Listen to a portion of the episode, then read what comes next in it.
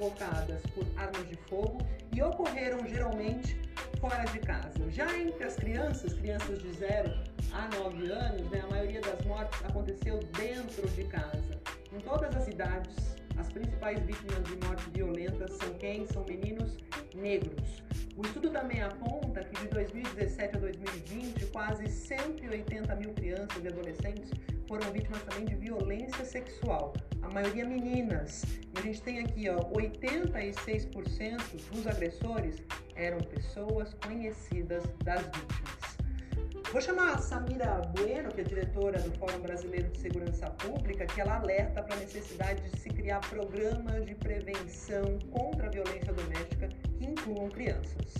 Violência doméstica, ela também é uma violência que afeta crianças. E muitas dessas crianças estão morrendo. No momento que a gente está diante de um crescimento da violência doméstica, que é o que a gente viu em 2020, com crescimento dos feminicídios, por exemplo, é natural que os crimes eh, letais contra crianças, que também ocorrem num contexto de violência doméstica, também cresçam. Então a gente precisa ter clareza que estratégias de prevenção à violência doméstica precisam pensar na família como um todo. A gente tem que olhar para essa mulher vítima do feminicídio e a gente precisa olhar para essa criança que de algum modo convive com essa relação. Então a criança ela também é vítima dessa violência doméstica.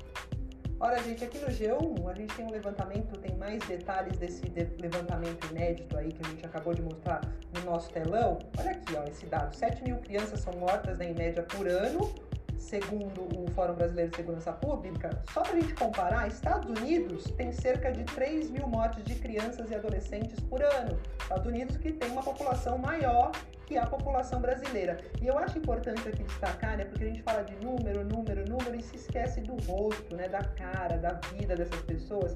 Então vou mostrar aqui um rostinho. Olha esse menino aqui, ó. Esse é o Enzo. Enzo tinha 4 anos, morreu em junho do ano passado, tá? Depois de ser baleado durante a festa que celebra a vida, a festa de aniversário dele, a festa de aniversário de 4 anos.